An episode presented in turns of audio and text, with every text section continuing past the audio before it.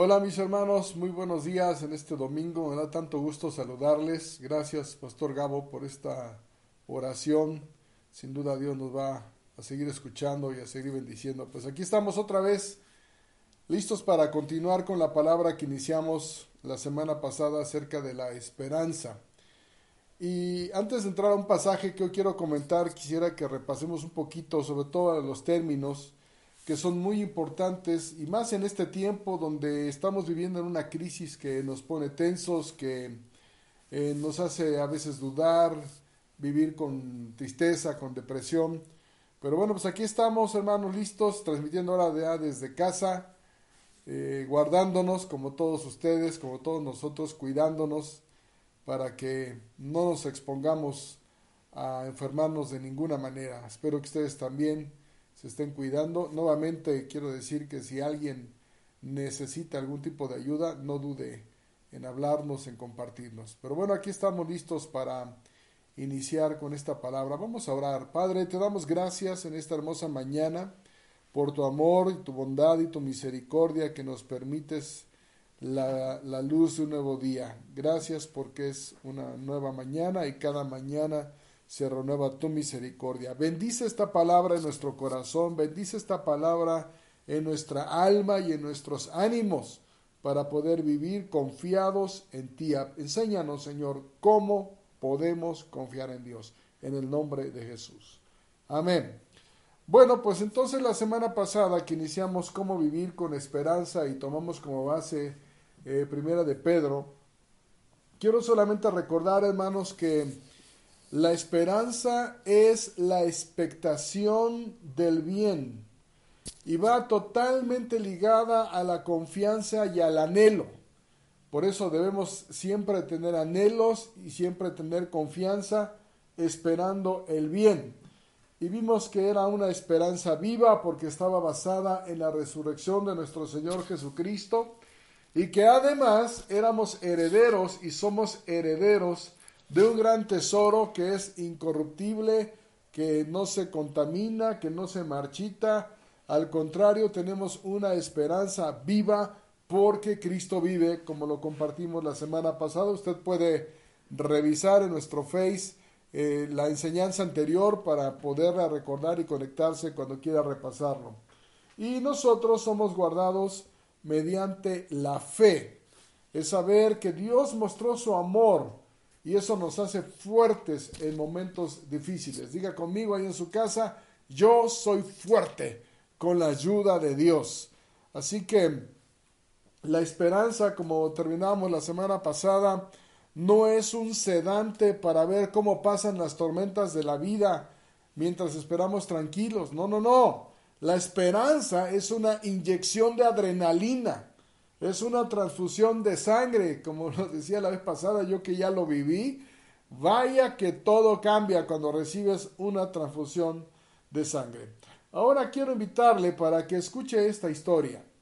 Fíjese que una ocasión un rey escuchó que había un sabio y lo mandó traer para que él fuera su consejero. Y el rey lo llevaba siempre a todos lados para consultarlo, todo acontecimiento, toda situación que pasaba, él era su consejero personal. Y cada vez que el rey le decía, oye, ¿tú qué opinas acerca de esto? Mira, está pasando aquello, el sabio siempre le decía, todo lo que pasa es siempre para bien.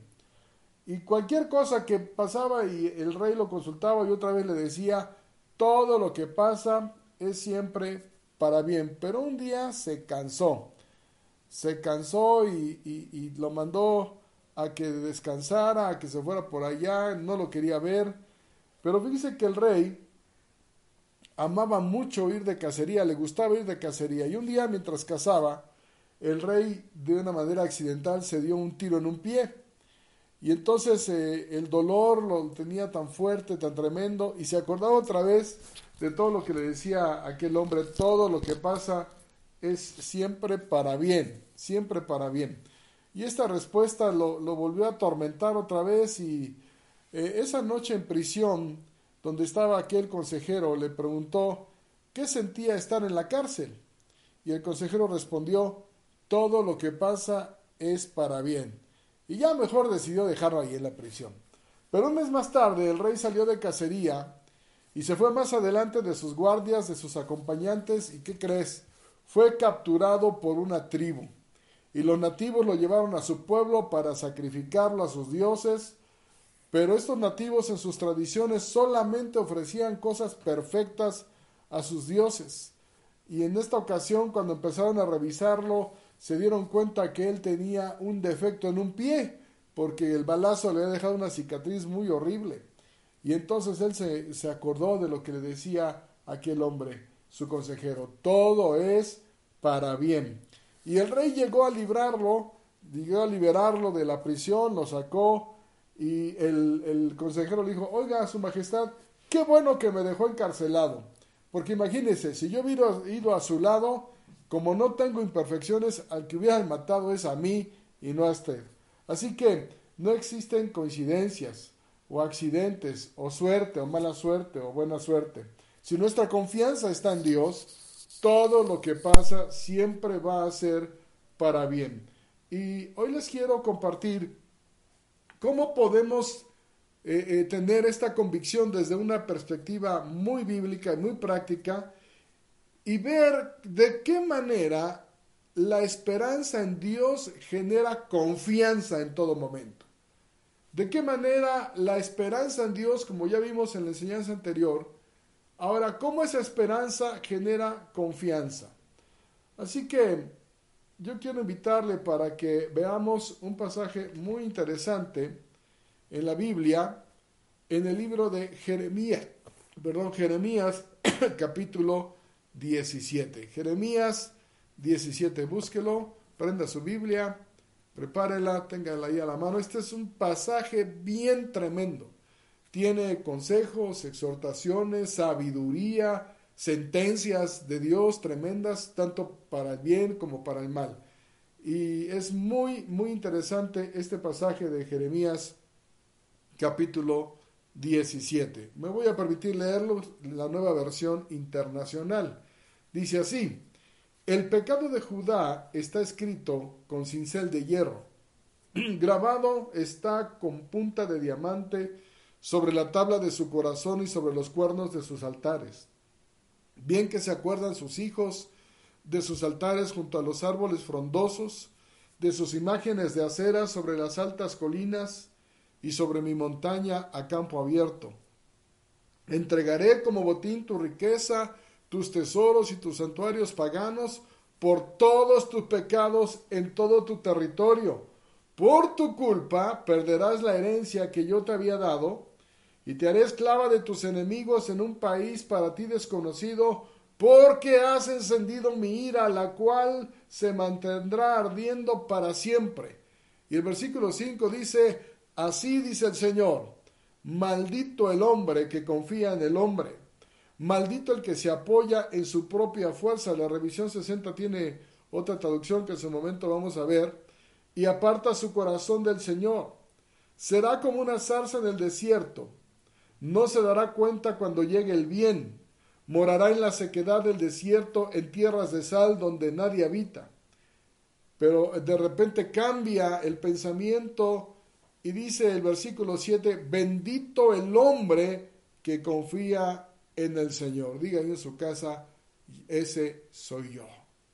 Bendito el hombre que confía en el Señor y pone su confianza en Él. Será como un árbol plantado junto al agua, que extiende sus raíces hacia la corriente y no teme que llegue el calor y sus hojas están siempre verdes. Y en época de sequía no se angustia y nunca deja de dar fruto. No hay tan engañoso como el corazón, no tiene remedio. ¿Quién puede comprenderlo? Y luego dice el 10, yo el Señor sondeo o conozco el corazón y examino los pensamientos para darle a cada uno según sus acciones, según el fruto de sus obras. El que acapara riquezas injustas, es perdiz que empolla huevos ajenos, es un ave del desierto. Eh, más adelante lo vamos a explicar. En la mitad de la vida las perderá y al final no será más que un insensato. Trono de gloria, exaltado desde el principio, es el lugar de nuestro santuario. Señor, Tú eres la esperanza de Israel. Todo el que te abandona quedará avergonzado. El que se aparta de ti quedará como algo escrito en el polvo porque abandonó al Señor manantial de aguas vivas. Qué expresión tan poderosa. Y entendiendo el profeta que solo Dios lo puede sanar y salvar, él termina esta parte del, del versículo 14 diciendo, Sáname Señor y seré sanado. Sálvame y seré salvo porque tú eres mi alabanza. No falta quien me pregunte dónde está la palabra del Señor que se haga realidad. Pero yo no me apresuro a abandonarte y dejar de ser tu pastor, ni he deseado que venga el día de la calamidad. Tú bien sabes que lo he dicho, pues lo dije en tu presencia. No seas para mí motivo de error, Tú eres mi refugio en tiempos de calamidad. No me pongas a mí en vergüenza. Avergüénzalos a ellos, a los que no creen. No me llenes de terror a mí. Aterrorízalos a ellos. Envíales tiempos difíciles, destrózalos y vuelve a destrozarlos, dice esta versión. Y es muy interesante cómo Dios nos muestra lo importante que es confiar siempre en Él. Así que la esperanza se fundamenta en Dios desde lo profundo de nuestro corazón. Y aquí yo quiero eh, entrar un poquito a entender qué quiere decir en este contexto el corazón. ¿Qué quiere decir en este concepto el corazón? No es solamente el centro de las emociones y los sentimientos. El corazón es también el centro de la actividad racional, la voluntad y la toma de decisiones de parte de la persona. Es el centro donde está la motivación, la emoción, donde se toman las decisiones. Por eso en el concepto del corazón se combina la acción de la voluntad, la intención, los sentimientos, la devoción, la mente. Es una forma de dar expresión a lo más profundo que es la persona. A lo mejor eh, en alguna ocasión usted pudo decir a alguien, te amo con todo mi corazón. No le está diciendo el órgano que bombea nuestra sangre. Estamos hablando de nuestro ser, de todas nuestras motivaciones. O, o alguien tal vez, antes de conocer al Señor, o no conociendo, puede decir, yo lo odio con todo mi corazón, o no lo quiero con todo mi corazón, porque estamos hablando de todo el ser. Por eso es muy importante que nosotros entendamos que nosotros debemos confiar en Dios con todo nuestro corazón, con todas nuestras motivaciones, estar conscientes que Él es quien dice ser y hace lo que dice que va a hacer. Y en este pasaje vemos un, un gran contraste entre los que confían en Dios, los que confían en sus fuerzas y los que confían en sus riquezas. Y lo primero que encontramos aquí es una sentencia tremenda y dice, los que confían en los hombres son malditos, o maldito el hombre que confía en el hombre. Maldito quiere decir miserable. Es lo contrario a bendito y hermano, nos habla de aquellos que están lejos o ajenos a la bendición de Dios. Aquellos que están lejos de la bendición de Dios y cuando confiamos en los hombres, eh, eh, somos miserables por varias razones. Yo le voy a mencionar tres. Primera, todos fallamos. Tú fallas, yo fallo, todos hemos fallado una o muchas veces. En segundo lugar, como dice el texto, todos tenemos un corazón engañoso. Es decir, todos buscamos siempre nuestra conveniencia.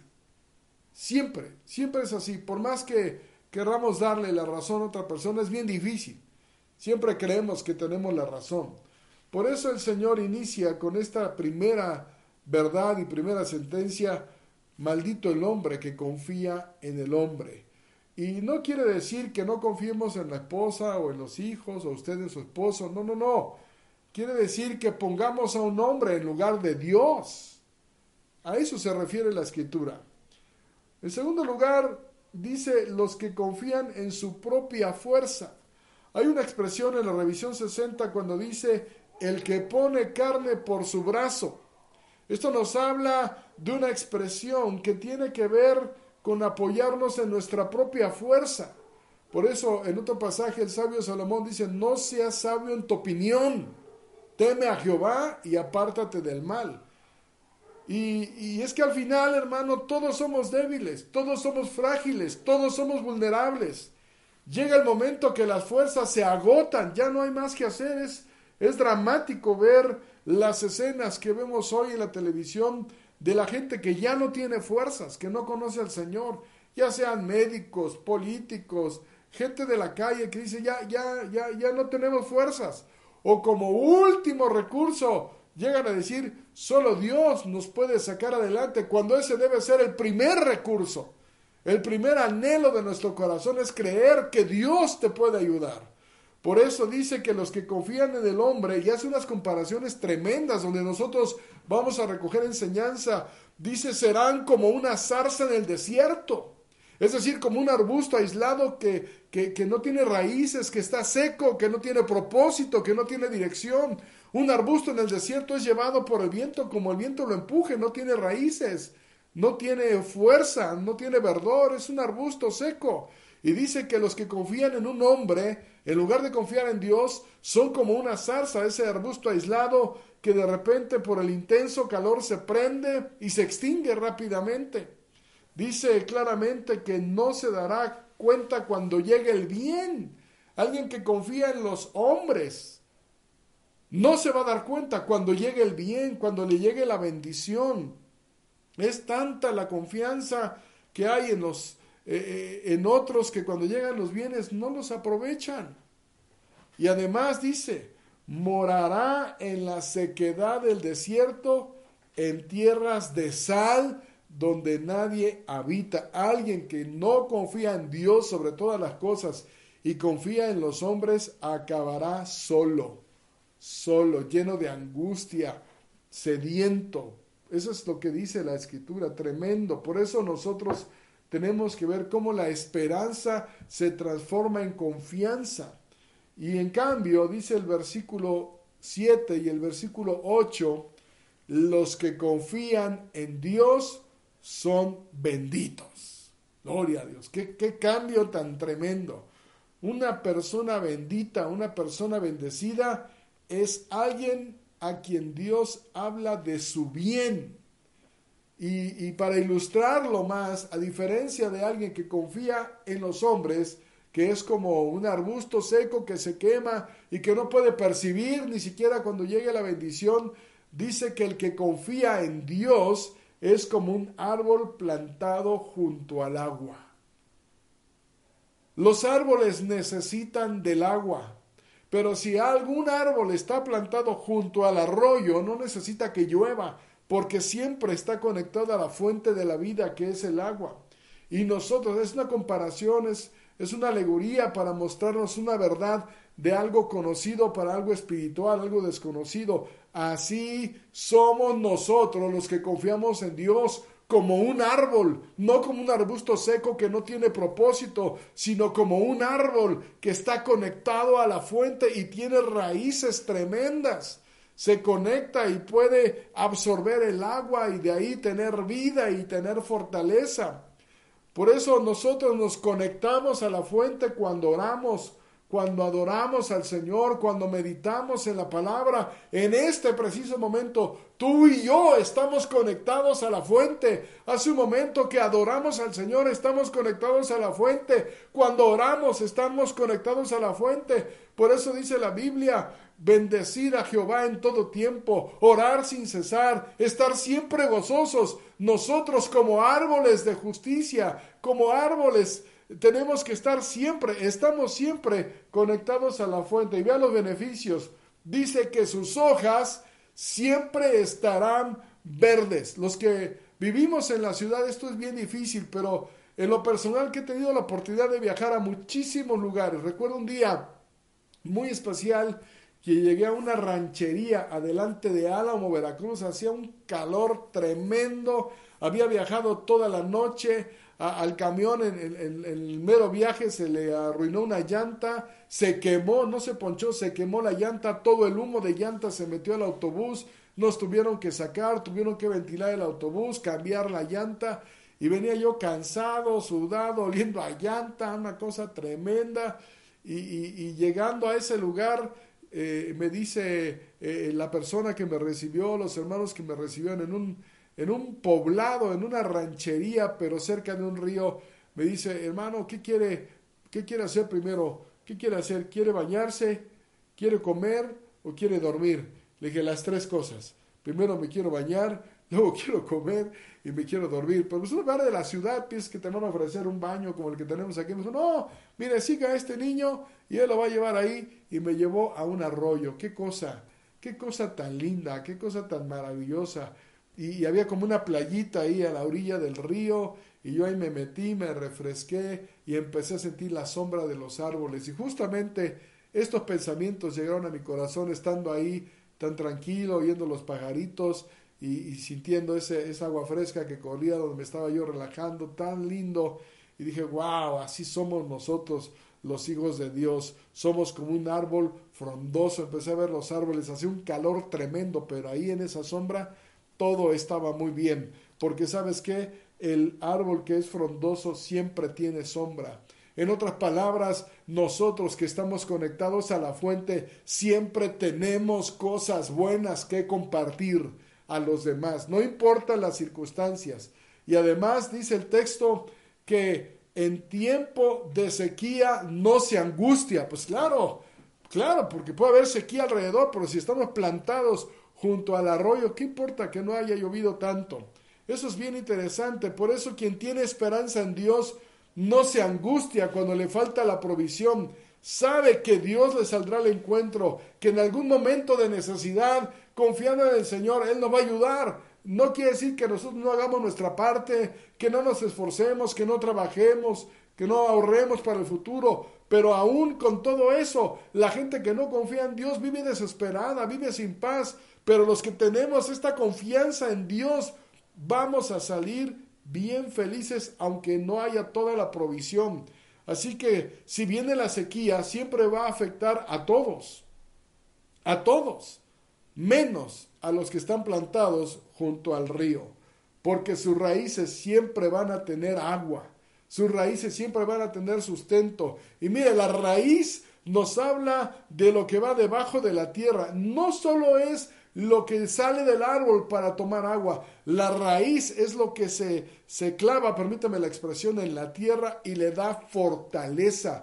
Vienen truenos, eh, pueden venir vientos, pero si el árbol tiene raíces fuertes, como los que creen en Dios, eh, no va a, a ceder, no va a caer. Quiere decir que las raíces nos hablan de nuestras convicciones que son tan fuertes y tan poderosas que nada nos mueve, nada. Precisamente el día de ayer falleció el papá de un amigo mío, el su suegro de un amigo mío, murió un hombre de Dios tremendo y, nos saludamos y una luego luego la respuesta fue estamos tranquilos, estamos contentos, él está con el Señor, siempre sirvió a Dios, no hay queja, no hay eh, eh, depresión, si hay tristeza normal, pero sabemos que tenemos gozo por las convicciones. Lo que somos determina lo que hacemos, pero lo que somos está basado en lo que creemos. Por eso lo que le he mencionado antes y lo vuelvo a mencionar otra vez, lo que creemos determina lo que somos. Lo que somos determina lo que hacemos y lo que hacemos determina lo que tenemos y solamente le podemos dar a Dios de lo que tenemos. Por eso es tan importante las convicciones, tan importante ser un hombre de convicciones, ser un joven de convicciones, un joven de convicciones que sabe que Dios está con él, no va a caer en la droga, no va a caer en la prostitución, no va a caer, no va a caer en la maldad. Una señorita que tiene su fundamento en Dios no va a acabar mal en las pachangas, en el desorden, no, y no es por prohibición, es por convicción, es porque sabes que Dios está contigo. Y además dice el texto, no solamente tenemos raíces fuertes, sino que nunca, diga conmigo, nunca, otra vez, nunca deja de dar fruto. Y el fruto es amor, gozo, paz, benignidad, bondad, fe, mansedumbre y templanza. Este fruto son todas aquellas cosas que nosotros generamos y que siempre traen beneficio a los demás.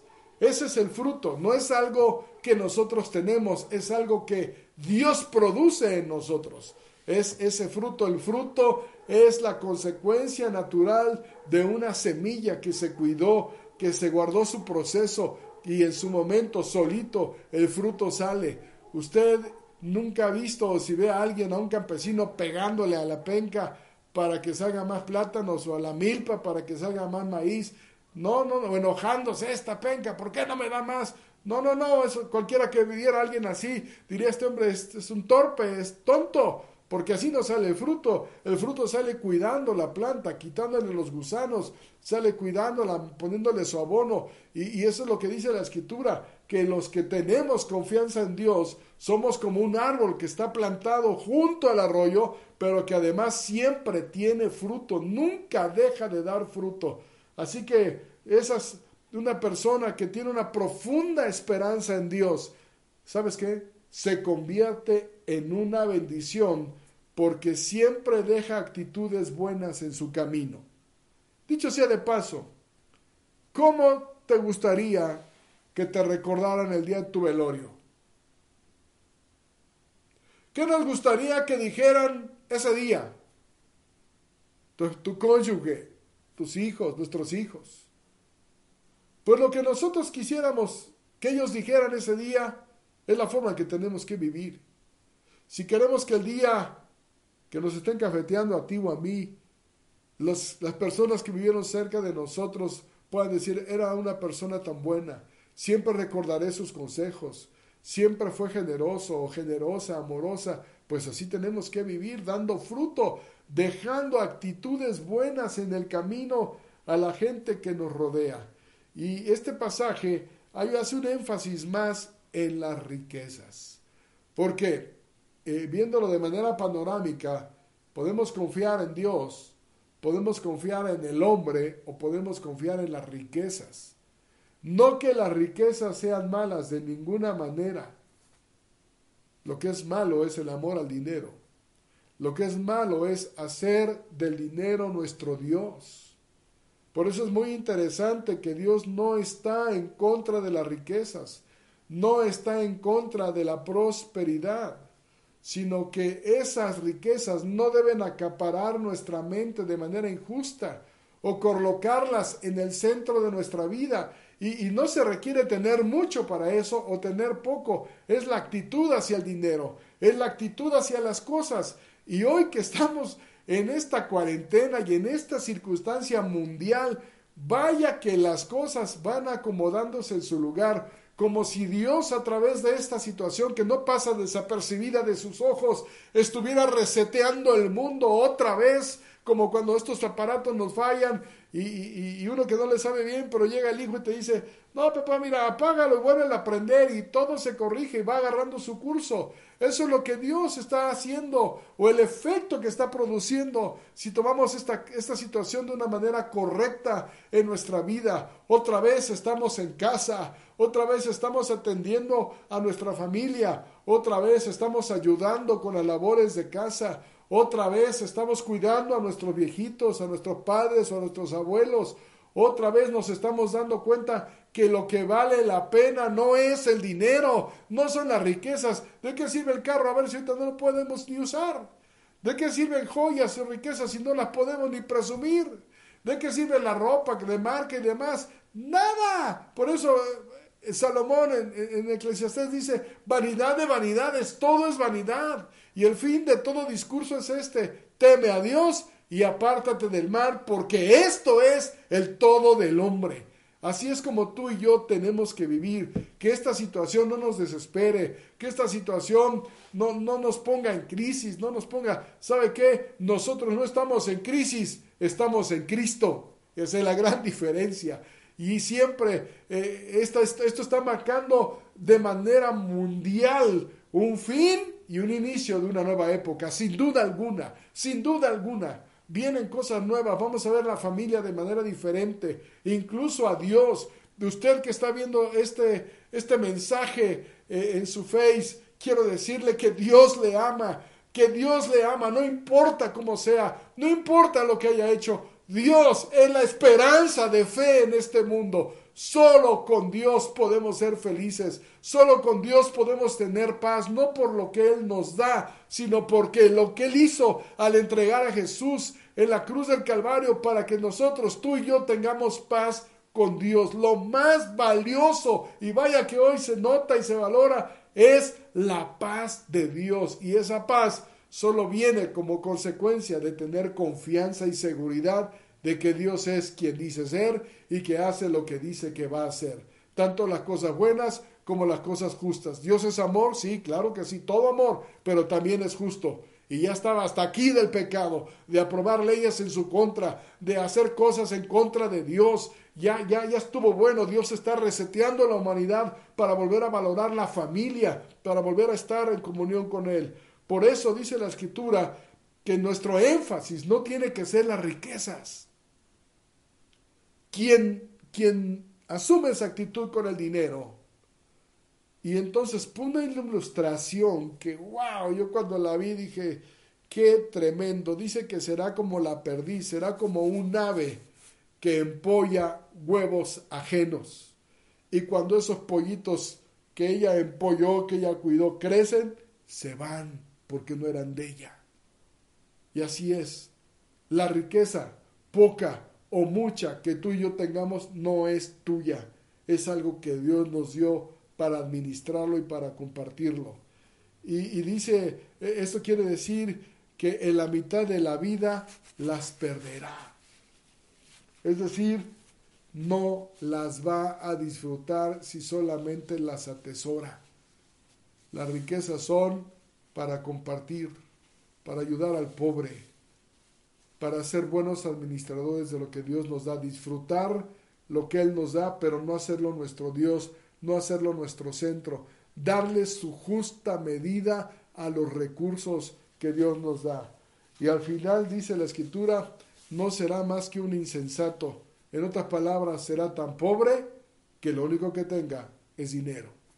Pero ya no tiene familia, no tiene salud, todo lo que se trabajó, todo lo que se esforzó, Fíjense ustedes, permítanme tantito, que en una ocasión estaba yo eh, platicando con un señor en el vestidor donde eventualmente voy a hacer ejercicio que ahorita está cerrado, como todos los gimnasios. Y empezamos a conversar ya un señor grande. Y muy amigable me hizo, me hizo la plática y todo.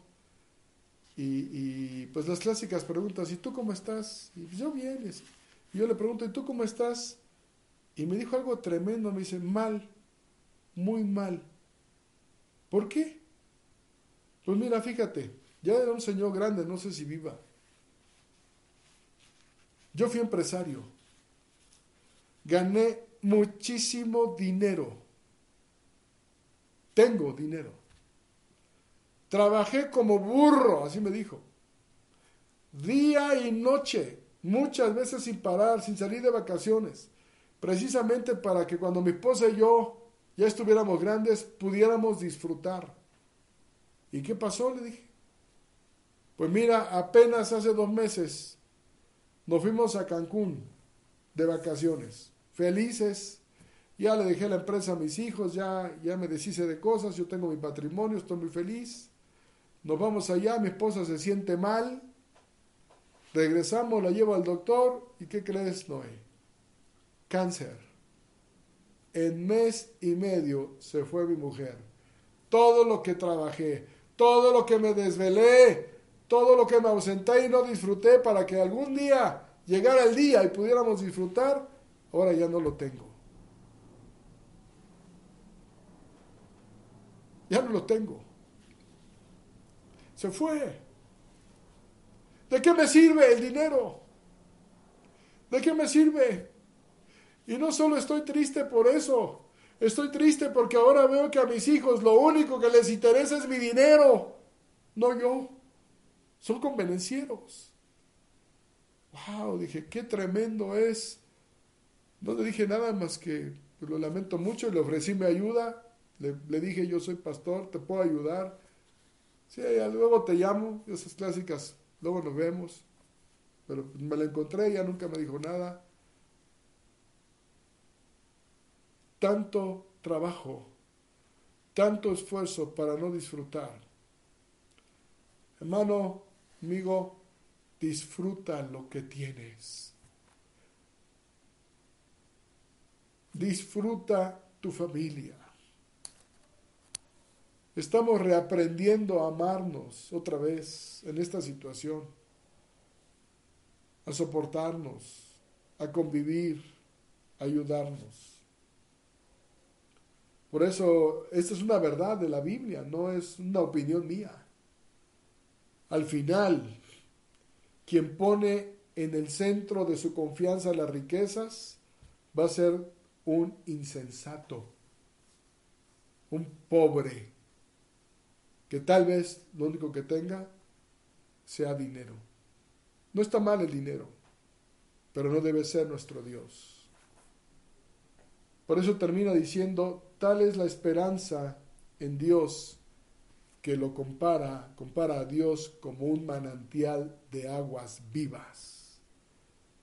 No es lo mismo tomar agua de una cisterna, de un garrafón, que tomar agua de un manantial. No es lo mismo. Y en esa forma en la que Jeremías ve la vida y ve a Dios, dice, Señor, tú eres un manantial de aguas vivas. Y termina este pensamiento diciendo, sáname y seré sano, sálvame y seré salvo, solo tú me das seguridad. Por eso, mis amados de la familia Getsemaní, amigos, vivir con esperanza es tener una gran expectación sobre el futuro en las manos de Dios. Es saber que nuestra esperanza está viva porque Cristo vive y es estar convencido de que los que confían en Dios son siempre bendecidos para bendecir a otros, para ayudar a otros. No se desanime, no se desespere. Si tu confianza está en Dios y hacemos la parte que nos toca hacer, vamos a salir adelante con su ayuda y vamos a salir renovados como persona, como individuo, como hombre, como mujer, como joven, como padre, como empresario, como profesional, como pastor, como sea. La vida nunca más será igual después de esta pandemia. Pero la esperanza de Dios y la esperanza en Dios permanece para siempre. Confía en Dios. Lea otra vez este pasaje, Jeremías 17, léalo con calma en su familia, repáselo y entienda que el Señor está con nosotros. Así que quiero hacer una oración por usted antes de darle una nota muy importante. Padre, en el nombre poderoso de Jesús, bendigo a todos los espectadores que vean este mensaje y a mis hermanos también. Y te pido, Dios, que tú te muestres a toda la gente que escuche y vea este mensaje como el único que nos da una esperanza en esta vida y en la venidera. Guárdanos y líbranos del mal en el nombre de Jesús. Amén. Mucha gente hoy necesita esta, esta enseñanza, estos mensajes.